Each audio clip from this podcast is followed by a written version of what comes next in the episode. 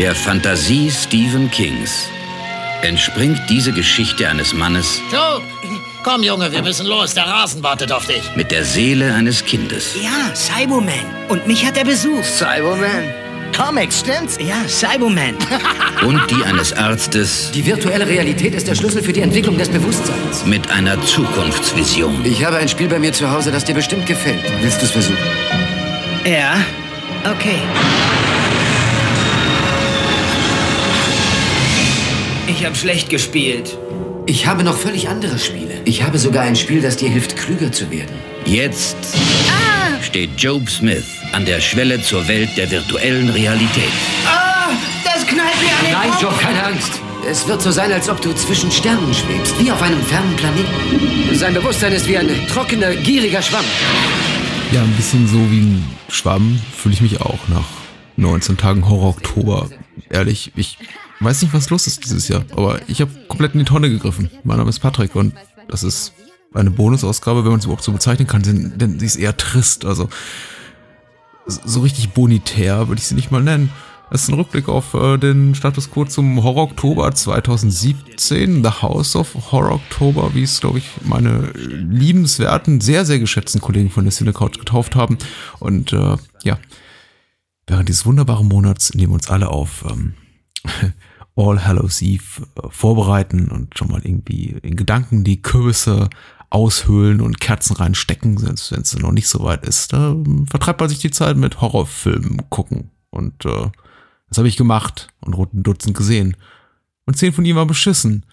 Und ich weiß nicht, womit ich es verdient, verdient habe. Äh, vermutlich zumindest zum Teil weiß ich sogar. Ich habe es mir selber zuzuschreiben, denn ich hab, ich, ich bin dem dem Trugschluss äh, aufgesessen, man könnte sich doch irgendwie alte Filme, die einem vielleicht vor 20, 25 Jahren schon kaum gefielen, noch mal aus der Kiste holen, sie sich noch mal ansehen und mit dem ja mit dem warmen Gefühl, Bauchgefühl äh, an in der Erinnerung an bessere Tage, jüngere Tage, ähm, gelenkigere Tage, alkoholresistentere Tage äh, in die in dieses äh, in diese Zeit auch gedanklich zurückzuversetzen und sagen, ja, doch so beschissen der Film vielleicht auch sein mag, erinnert mich doch an an eine Zeit, die ich sehr, sehr zu schätzen wusste, als die Videothek mein zweites Wohnzimmer war und ähm, ja, man eigentlich äh, eigentlich ja weniger Schweres auf der Seele lag, das einen so durch den täglichen durch das tägliche Leben begleitet. Aber nein,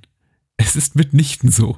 Schlechte Filme bleiben schlecht. Und manchmal werden schlechte Filme gar beschissen im Laufe der Jahre. Wie zum Beispiel der Film, der diesen Podcast einläutete, beziehungsweise dessen Trailer diesen Podcast einläutete. Der Rasenmähermann. Grauenhaft. Leute, ähm, ich habe ja, äh, irgendwie reizt es mich ja nochmal zu diesem Film zurückzugehen, zu diesem ganzen äh, Konglomerat an Filmen, die so in den frühen 90ern, mit 90er Jahre rauskamen und die versuchten wirklich äh, auch äh, noch, noch mal abzutasten, was uns denn die äh, digitalen Technologien der äh, nächsten Jahre so bringen würden. Das sind dann Filme wie äh, Strange Days, wenn wir jetzt mal ein positiveres Beispiel nennen wollen, aber es sind auch Filme wie Das Netz und äh, Johnny Mnemonic und äh, Virtuosity und äh, der andere Pierce Brosnan-Film, dessen äh, Titel ich immer gerne vergesse. Und eben dieser Pierce Brosnan-Film, in dem unser aller äh, liebster Hust ähm, James Bond-Darsteller ja sich mit einem jungen Mann namens Job anfreundet, der ihm den Rasen mäht. Äh, Pierce Brosnan spielt einen unwahrscheinlich gut aussehenden äh, Wissenschaftler, der in seinem Keller allerlei Experimente betreibt mit der in der virtuellen Realität und eben auch meint, ja, man könnte doch auch mal Menschen mit einem IQ unterhalb der Zimmertemperatur daran teilhaben lassen. Und das rächt sie natürlich ganz furchtbar, denn Job wird zum Rasenmähermann der virtuellen Realität und äh, schafft es mit seinen Gedanken Dinge zu kontrollieren, Leute äh, in, in, in Pixel aufzuspalten, sie zu äh, dematerialisieren und sonstiges. Das ist alles irgendwie ganz furchtbar, vor allem in der einen Hinsicht, dass es wirklich, wirklich technisch furchtbar ist, wirklich richtig schlecht gemacht. Die äh, computergenerierten Grafiken beziehungsweise computergenerierte Tricktechnik wirklich äh, 1992, als der Film rauskam, noch in den Kinderschuhen steckt und man das den Film eben auch in jeder Sekunde ansieht. Das sieht wirklich eben aus wie ein gutes altes CD-ROM-Spiel aus dem Jahre 19 ja, 92, 93 eben, als man noch irgendwie ganz froh war, äh, fast bildschirmfüllende VGA-Grafiken in irgendwie 320 mal 200 Pixel äh, sehen zu können. Ebenso sind eben auch die Effektszenen gerendert und dann auf äh, Kino füllende Größe aufgeblasen. Das sieht man dann auch leider, wenn man eine Blu-ray von einem Film anguckt, wie ich es gemacht habe, auch äh, sehr, sehr deutlich, denn es, es, es pixelt auf und ja, bei allem Wohlwollen gegenüber der Effekttechnik der damaligen Zeit muss man doch sagen, das ist technisch schon sehr, sehr fahrlässig und einfach sehr, sehr faul. Also so, so, solche Effekte in einer, in, in, einer, in einer Fernsehauflösung zu rendern, sodass sie eigentlich nicht mehr guckbar sind auf der Kinoleinwand. Also äh, über den Inhalt braucht man eigentlich gar nicht mehr viel sagen, denn also das, was, womit der Film scheitert, manifestiert sich in den Effekten in so ausreichender Form und überträgt sie eben auf die Handlung, auf die Charaktere und auf alles weitere. Das ist irgendwie müßig ist, das auszuführen. Der Film ist viel zu lang, selbst in der, in der regulären Kinoschnittfassung fast zwei Stunden. Dann gibt es noch einen, einen fast zweieinhalbstündigen Director's Cut, dessen Ansehen vermutlich noch äh, weniger lohnt. Die äh, Rollen sind alle konsequent falsch besetzt, irgendwie äh, mit,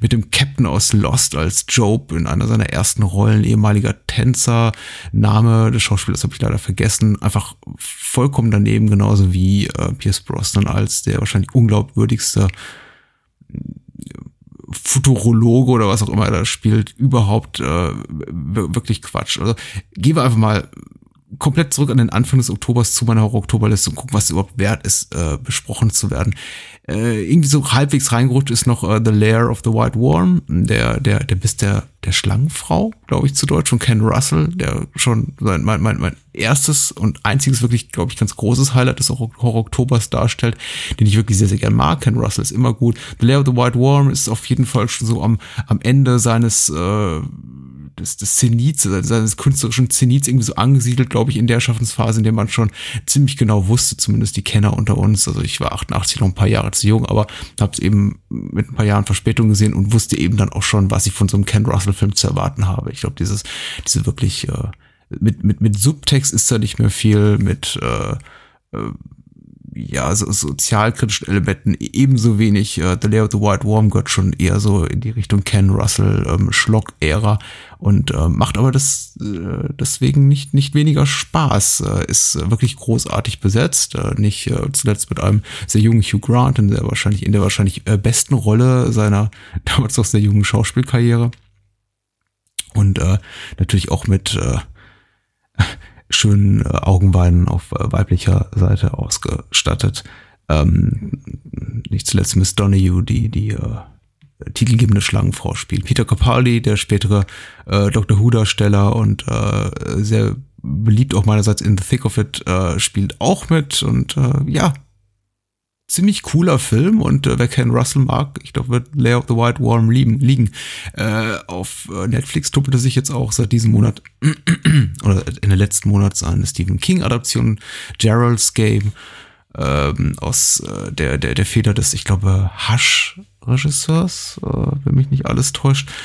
Äh, ich glaube, exklusiv auch für, für Netflix produziert. Für mich, ehrlich gesagt, eine positive Überraschung, denn Gerald's Game gehört zu einer der schlechtesten Romane in Stephen King schaffen. Ein relativ vergleichsweise schmales Büchlein in einer seiner äh, schwächeren Schaffensphasen, die sehr Koks, äh, Kokainsucht geprägt war, was man im Buch leider auch anliest. Das äh, Ende des Films ist, ist genauso wie das Ende des Buchs sehr, sehr zerfahren. Das gilt leider auch für 90 Prozent äh, von Stephen Kings äh, Bibliografie. Äh, der Weg dorthin zum, ja, nicht, nicht, nicht ganz geglückten Ende ist aber einigermaßen gut. Also das Ende leidet, glaube ich, sehr an diesem Deus Ex Machina Aspekt im Grunde, äh, im Sinne von, da kommt noch irgendwas, was eigentlich der Film gar nicht bräuchte. Der Weg dahin ist aber sehr, sehr unterhaltsam, vielleicht ein bisschen überlang mit äh, auch gut, gut 100 Minuten, aber äh, sehr, sehr gut gespielt von äh, den, den Darstellern, die natürlich viel, viel zu gut aussehen für die Rollen, die sie spielen, nämlich irgendwie alternes Pärchen, das du nochmal wissen musst, äh, will. Äh, Carla Cucino spielt die weibliche Hauptrolle, Bruce Greenwood äh, die, die männliche Hauptrolle. Äh, sehr leidenschaftlich, muss ich sagen, wie die beiden miteinander umgehen und eben auch sehr leidenschaftlich gespielt und durchaus von Frau Cucino durchaus mal, mal Mut, äh, ja, bisschen auch äh, Körperliches zu zeigen, was vielleicht irgendwie nicht so angenehm ist. Denn da verrät man nicht zu viel. Sie verbringt ähm, 90% der Laufzeit des Films gefesselt an ein großes Bett. Ja.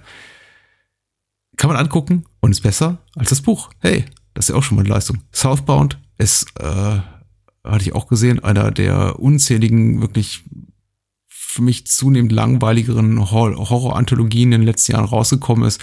Meistens von den immer gleichen Darstellern auch produziert, äh, nicht Darstellern, Produzenten, Regisseuren, die dahinter stehen, der leider für mich sehr, sehr an seinem hässlich digitalen Look leidet. Das kann man vielleicht nachvollziehen, wenn man so ein bisschen mal einen Filmgeschmäckle kennt und äh, man eben weiß, dass ich immer relativ genau hingucke, ob der Film wirklich auch mir ästhetisch was bietet, denn äh, inhaltlich ist für mich auch äh, ein Großteil der insbesondere sehr preiswert produzierten Genrekost eher, eher, eher, eher vergessenswert und man muss mich dann doch immer mit, mit der ästhetischen Komponente sehr einnehmen und das schafft Southbound eben gar nicht. Sieht wirklich aus wie für 350 gedreht, was mich ein bisschen gestört hat. Er hat äh, seine Vorteile, er ist in der Hinsicht inhaltlich ambitioniert, als dass er wirklich äh, sechs, sieben Episödchen erzählt, die aber auch äh, nicht jetzt durch eine, eine mehr oder weniger ähm, gute Nebenhandlung zusammengehalten werden, sondern eben fließend ineinander übergehen. Und meistens endet eben ein Episodchen mit dem äh, Tod des äh,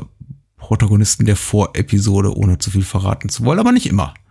Also ähm, er ist relativ humorfrei, was irgendwie auch ein Plus ist irgendwie, denn er hat nicht dieses ironische Augenzwinkern, was manchmal sehr, sehr nervt, gerade bei jungen Filmemachern, aber ja, äh, wie ich bei Letterboxd schrieb, äh, Wegwerfhorror, der nicht wehtut. Und das bringt für mich irgendwie auf den Punkt. Was haben wir noch geguckt? Puppet Master. Ich liebe Puppet Master. Ich liebe die ganze Puppet Master-Reihe. Inklusive, bis inklusive, glaube ich, Teil 5 ist sie sehr gut. Gut bis sehr gut.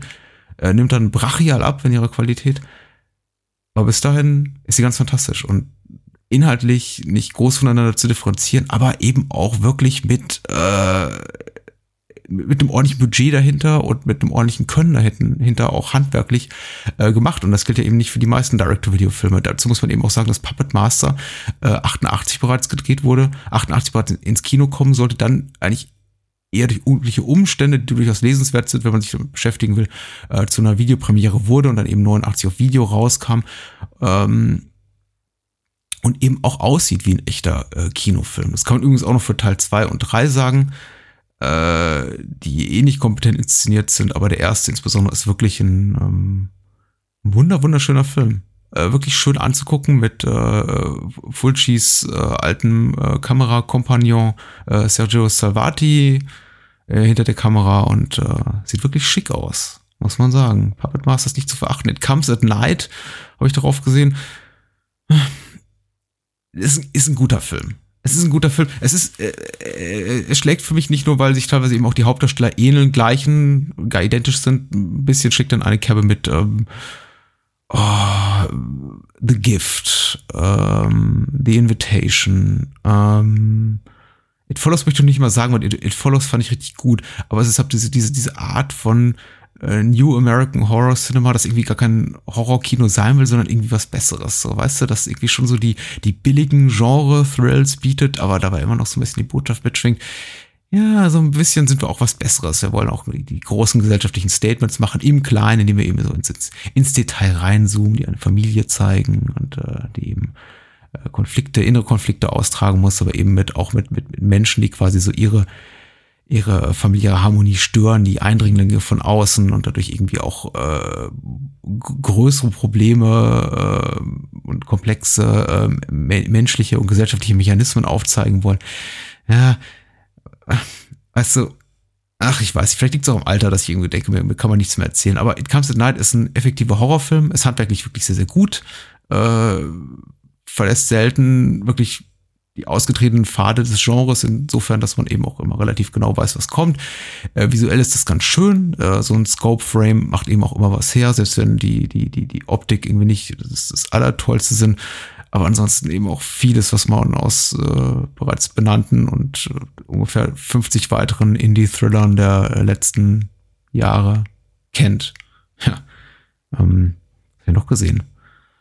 Ähm, Crash für den Podcast kann man hören, werde ich nichts mehr drüber sagen. Friday the 13th, ähm, die Neuverfilmung äh, vom äh, legendär schlechten äh, deutschsprachigen Regisseur Markus Nispel inszeniert, von, ich glaube, Michael Bay produziert, was jetzt noch nicht per se für mich gegen die Qualität des Films spricht oder was mich irgendwie voreingenommen macht. Ich habe mich wirklich drauf gefreut, ihn einfach mal zu sehen. Ich habe ehrlich gesagt relativ wenig Interesse dran gehabt, nachdem ich auch, äh, ich glaube, das letzte Mal ich, äh, mich so richtig auf einen, auf einen Horror-Franchise-Film gefreut habe, so der klassischen Horror-Franchise war wirklich Freddy vs. Jason 2003, bin ins Kino gegangen, war super duper enttäuscht und seitdem habe ich auch das alles irgendwie nur so, so, so, so halbarschig mit einem Auge oder einem Viertel geschlossenen Auge verfolgt und auch nie wirklich den Ehrgeiz besessen, Friday the 13th zu gucken. Also das, das, das Reboot, sage ich mal, der Reihe aus dem Jahr 2009. Und ähm, zu Recht, wie ich jetzt mit vielen Jahren Verspätung, äh, fast zehn Jahren Verspätung entdecken muss, der Film ist nicht nur langweilig, sondern es wirklich, wirklich holprig inszeniert, also nahezu inkompetent, möchte ich das bezeichnen. Was, was überrascht, der Film hat ein, der Film ordentliches Budget hat, von einem großen Studio produziert wurde, äh, eben auch ein Regisseur dahinter steht, der schon einige größere Horrorfilme auch gedreht hat und man doch meinte, er solle mal ein bisschen aus seinen Fehlern lernen. Zum Beispiel die, denjenigen, die er bei seinem äh, Texas Chainsaw Massacre Remake, ich glaube, das war 2003 gemacht hat. Aber nee, Markus Nispel, er kann es einfach nicht. Und äh, letztendlich landet für mich Friday the 13th ziemlich, ziemlich weit hinten, wenn ich gar sogar auf dem letzten Platz unter allen Freitag der 13. Filmen, die ich gesehen habe. Und wie viele habe ich gesehen? Ich habe alle gesehen. Also ich habe auch die ja wenig geliebten Episodchen gesehen, wie, wie Jason X oder Jason Takes Manhattan und äh, der von allen gehasste Jason Goes to Hell, der nicht hassenswert ist, aber eher bemitleidenswert und eigentlich nur durch wirklich gute Effekte äh, trumpfen kann. Und nicht mal das kann die, die Neuauflage. Die ist nämlich richtig blutleer. Was die Charaktere betrifft, was nicht schlimm ist, blutleer, was den Plot betrifft, was auch nicht weiter schlimm ist, blutleer. Aber auch die, ja, die, die ganzen Slasher-Komponenten, wirklich, wirklich langweilig. Nicht mal, weiß nicht. Also man, man, man sehnsüchtelt quasi zurück nach äh, Kevin Bacon und dem, dem, dem Fall durch den Hals, durch den Hals im ersten Teil. Also irgendwie so, äh, sie zu diesem einem schrebbeligen, schlockigen Kill, den man erwartet von dieser Art von Subgenre im Slasher-Film. Aber nee, nix, nix, nix, nix. Uninspiriert. Uninspirierter Müll. Wirklich. Bäh. Ähm, ich habe eine Dokumentation geguckt, eine Dokumentation kann man das kaum nennen. Ich, erwähne, ich, ich finde es deswegen erwähnenswert, weil man tatsächlich Geld dafür verlangt. Äh, die heißt Slice and Dice, The Slasher Film Forever und ist von Callum Wardle. Äh, der heißt wirklich so. Und äh, ich weiß es deswegen, weil er früher bis 2014 oder 2015, bis er sich mit ihnen verkracht hat, viele, viele äh, Bonus-Features produziert hat für Arrow Video, mittlerweile für 88 Films, äh, arbeitet äh, hauptsächlich äh, Audiokommentare einspricht und so. Ähm, ja, eine Autorität würde ich es nicht sagen, aber eine Präsenz ist im ganzen äh, Slasher-Film, äh, Jallo-Film-Diskurs und da immer mal wieder auftaucht und durch äh, solides Wissen glänzt, möchte ich sagen. Ich war voller positiver äh, Hoffnung für Slice and Dice. Seine Dokumentation ist im Jahr 2012, das eher so eine Art glorifiziertes DVD-Extra ist, mit gut 70 Minuten Länge, äh, auch, auch wirklich nicht viel Zeit frisst und einige nette Namen aus dem äh, Slasher-Film-Universum zu bieten hat, wie Corey Feldman, wie, ich glaube, Jeff Burr wird interviewt und irgendwie auch einige neuere Zeitgenossen. Ich bin mir sogar, ich glaube sogar Toby Hooper taucht auf. Ähm, also durchaus nicht unprominent besetzt, aber in einer Art und Weise zusammengeschnitten, dass man wirklich denkt, dem sind irgendwie die Reste vom Schneidetisch einer seiner 88-Films oder, oder Arrow-Videoproduktion äh, gefallen und er dachte, ja, klebe ich mal irgendwie einen Film daraus zusammen. Und ich bin deswegen so kritisch und sage, bloß vermeiden, vermeide bloß Leistung da ist, weil die kostet eben Geld. Und wer die irgendwo auf einer B-Seite, auf einer B-Seite sage ich, auf einer Bonusdisk eines, eines, eines Horrorfilms, würde ich sagen, ja, come on, egal. Aber kostet ja nichts. Ähm, aber ihr habt dafür 10 Euro bezahlt. Bin enttäuscht. Also, äh, 10 Euro, nur um dann festzustellen, dass, dass hier äh, der Regisseur Callum Waddle die, die Schnittabfälle seiner seiner, seiner Bonus, Bonus-Features für Arrow äh, quasi notdürftig zusammengekleistert hat, ist enttäuschend. Wirklich enttäuschend. Ja, was gibt denn der Oktober noch her? Vampirus Lesbos. Irgendwie so die, die Highlight-Streifen, jetzt mal abgesehen von Gerald's Game und, und, und äh, Puppet Master, haben wir tatsächlich im Podcast gesprochen, besprochen. Also bitte sucht die letzte Episode raus. Nail Gun Massacre habe ich geguckt. Nail Gun Massacre war, glaube ich, so für mich der Film, war nicht der schlechteste Film, den ich diesen Monat geguckt habe, aber für mich der, der, der Punkt dann auch, weil es beim nächsten Film dann wieder auf, auf Einzeltitel umzusteigen, von denen ich sagte, ja, da ich weiß, dass sie gut sind, ich gucke sie mir an, weil ich weiß, dass sie solide sind. Aber Nailgun Massacre er genießt tatsächlich eine äh, in, in in meinem filmischen Kosmos, ehrlich gesagt, relativ seltene Ehre, nämlich er ist einfach so vergessenswert. Äh, und das gilt doch für weitere Filme, den ich jetzt gleich erwähne, dass ich wirklich Schwierigkeiten hatte, nach, nach Ende des Films bei den Gedanken zusammenzuraffen und zu sagen, was da genau passiert ist. Was ihn wirklich noch hervorstechen lässt aus der großen, großen Menge, unzähligen Menge von Slasher-Filmen, ist, dass er wirklich so hanebüchen inkompetent inszeniert ist, dass er schon so dieses, dieses transgressive Moment hat, in dem er schon wieder unterhaltsam wird wenn man denn zum Beispiel eine Leiche auf dem Boden liegen sieht und die blinzelt die ganze Zeit und der Regisseur eben nicht den Nerv dann auch hat zu sagen, gut, hier machen wir einen Schnitt, sondern eben weiter munter draufhält, bis die Schauspielerin nicht mehr an sich halten kann und weiter anfängt zu blinzeln. Oder man eben, was ganz, der Gedanke ist naheliegend, jemanden gefunden hat, einen männlichen Darsteller, der bereit ist, seinen, seinen Arsch minutenlang in die Kamera zu halten und sich nicht dafür zu schämen und der Regisseur dann eben auch sagt, ja, wieso nicht, dann, dann lass uns das irgendwie auch mal voll auskotzen, auskotzen wollte ich sagen, auskotzen kosten und äh, dann minutenlang draufhalten. Ja, äh, das tut Regisseur Terry Lofton und das nicht ohne äh, Erfolg, möchte ich sagen. Denn unterhaltsam ist Nelga Massacre schon, wie gesagt, vollkommen, vollkommen vergesslich. Ich glaube, irgendwie im Zuge der, der Marketingkampagne fiel dann auch allen auf. Ich glaube, beim Dreh selber wahrscheinlich nicht, auch wenn es jetzt irgendwie sehr populär ist und das macht Terry Lofton eben auch, äh, retroaktiv zu behaupten, ja, das war immer irgendwie so als, als, Horrorfilmparodie angelegt. Ich glaube nicht, dafür meint der Film zu ehrlich und man merkt ihm irgendwie auch so das Herzblut an, den, den alle, äh, äh den, den die gesammelte Inkompetenz äh, in, in Form von Darsteller, Autor, Regisseur und so weiter da reinsteckt. Aber naja, jetzt hat dann irgendjemand, glaube ich, in der Marketingabteilung, und das sieht man eben den Poster noch an und den Taglines, äh, die, die da lauten, so wie irgendwie, irgendwie ver ver vergiss die Kettensäge, eine, eine Nagelpistole ist viel billiger. Ähm, äh, auch an, dass äh, dann eben der Videovertrieb oder wo auch immer der Film dann zuerst erschien, sagte, ja, nee, damit können wir wirklich hier äh, keine Bäume ausreißen qualitativ und nicht wirklich konkurrieren mit äh, Freddy, Jason, Michael Myers und Co. Lass uns einfach mal was Lustiges draus machen. Entsprechend, ja, unter dem Gesichtspunkt ist Nelga Massacre auch durchaus äh, zu, zu genießen und äh, bietet, wie gesagt, mehr mehrhaarige Ärsche und äh, Plastikmöpse als ungefähr 90 Prozent seiner Mitbewerber, Mitbewerber zu der Zeit. Es reicht immer irgendwie jetzt qualitativ und dachte, ich muss noch mal was gucken, was mir gefällt. Society habe ich gesehen, äh, Paul, Paul Usners äh, Regiedebüt, äh, bereits 87 gedreht, 88 äh, mühsam versucht unterzubringen äh, für, für, für, für, bei, bei einem Kinoverleih hierzulande, dann irgendwann, glaube ich, auch 1990 unter Dark Society erschienen. Wisst ihr was? Wir haben dazu einen relativ umfangreichen Podcast gemacht vor einigen Monaten und äh, dessen, äh, den, den einfach nochmal zu hören, würde ich dann empfehlen, denn da habe ich eigentlich schon relativ viel darüber gesagt. Äh, um es auf den Punkt zu bringen, Society ist ein super Film. Ist ein, ist ein sehr guter Film, würde ich sagen. Es ist ein sehr guter Film mit einem superben Ende und auf jeden Fall äh, ein wunderbares Sprungbrett für eine Karriere. Brian Houston hatte ja vor Reanimator und viele, viele Titel von Stuart Gordner produziert.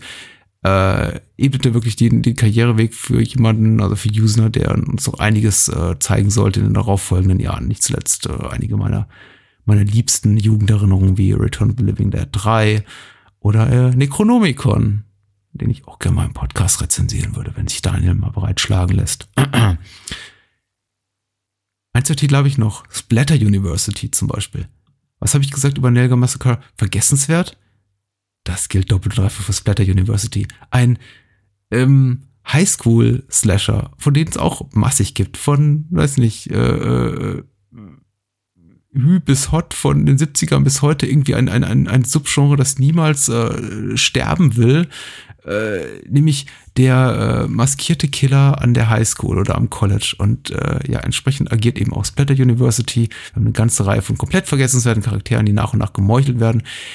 Das ist auch alles, äh, ich hab's, es ist der vierte oder fünfte Slasher-Film, den ich heute Abend erwähne. Das ist auch alles gar nicht schlimm. Aber es geht eben letztendlich auch dann um die Qualität, um den kreativen, äh, die Kreativität hinter den, hinter den Tötungsszenen oder die Kreativität hinter den äh, Charakterquirks, äh, wie, wie man es so nennen mag. Es äh, tut nicht weh, den Jock zu sehen oder das leichte Mädchen oder den Nerd mit der dicken Brille und all die Archetypen, die der Slasher-Film eben immer so in, in, in den ihm eigenen 90 Minuten versammelt. Aber man muss die eben entsprechend auch mit Leben füllen, mit ein paar lustigen Dialogzahlen, mit guten Schauspielern, mit irgendwie ähm, einem, einem blutigen Flonsch, wenn es dann eben ans Eingemachte geht. Und ja, Splatter University ist so, ist viel zu verhalten in der Hinsicht. Der geht vorbei. Der tut doch nicht weh. Aber ganz ehrlich, äh, wenn, wenn der Abspann rollt und ich noch nicht mal weiß, oder mich schon nicht mehr interessiert, wer der Mörder war, hat der Film ein Problem. Also einmal und nie wieder. Aber ich glaube, zwei richtig gute Effektszenen gab, gab's. Und deswegen, glaube ich, dem, glaube ich, auch bei Letterboxd dann zwei Sterne gegeben. Hm. Sind wir schon fast durch. Äh, was gab's noch? Ja, der Horror-Oktober ist ja noch nicht vorbei. Mal gucken, was da noch kommen mag. Nächste Woche haben wir im Podcast Geschichten aus der Schattenwelt und Shock Treatment. Darauf freue ich mich sehr. Aber der letzte, im weitesten Sinne als Horrorfilm zu bezeichnende Titel, den ich hier noch auf der Liste habe, äh, ist äh, Psycho, den ich diesen Monat geguckt habe. Ja, wohlgemerkt nicht Alfred Hitchcocks Psycho, nein. Das äh, Gus Van Sant Remake von 1998 mit Anne Hash und äh, William H. Macy und äh, Viggo Mortensen und äh, Julian Moore und die sagt, hm, oh, ah, hm, das ist der gute Schauspieler. Wartet mal ab, ich habe noch nicht erwähnt, Vince Vaughn als äh, Norman, Norman Bates. Das ist, den, den man gern verschweigen möchte, denn Psycho ist ja wirklich interessantes äh, Phänomen, in dem Sinn, dass es wirklich fast eine Einstellung für Einstellung äh, nachgedrehtes Remake ist von Alfred Hitchcocks äh, Psycho.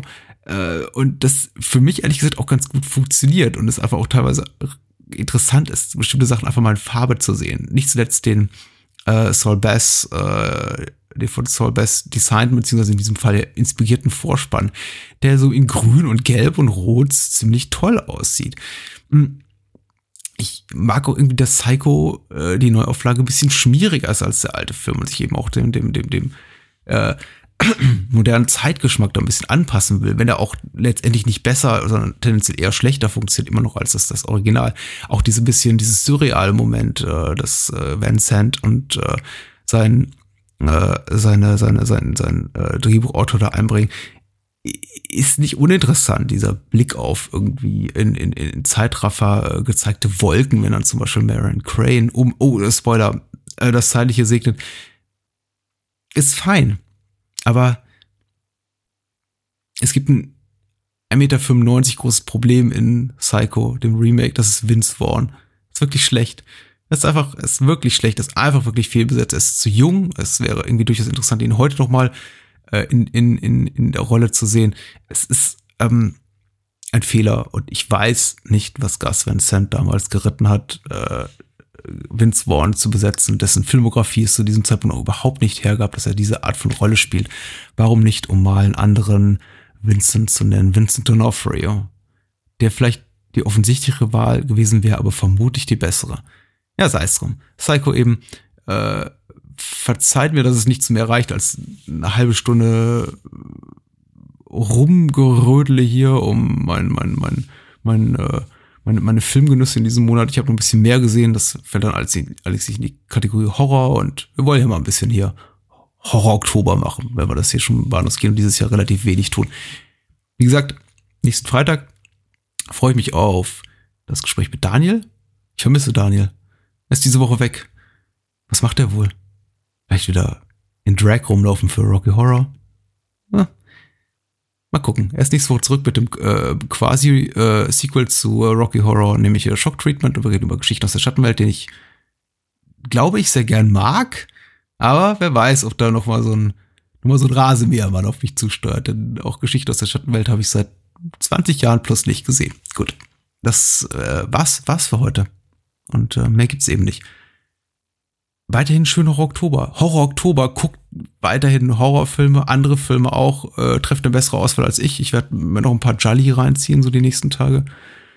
um ein bisschen, ähm, äh, Sascha Lobo benutzt immer diesen schönen Ausdruck, Psychohygiene zu betreiben, einfach um mich ein bisschen wieder so reinzuwaschen von allem, all, allem Schmutz und äh, guckt auch die, die, die guten aktuellen Titel an, die dieses Kinojahr zu bieten hat, wie zum Beispiel äh, Super Dark Times oder Get Out oder äh, es gibt so viele schöne Horrorfilme, die aktuell sind. Äh, muss ich immer irgendwie die, in die Vergangenheit reisen. Gute Nacht. Stephen King.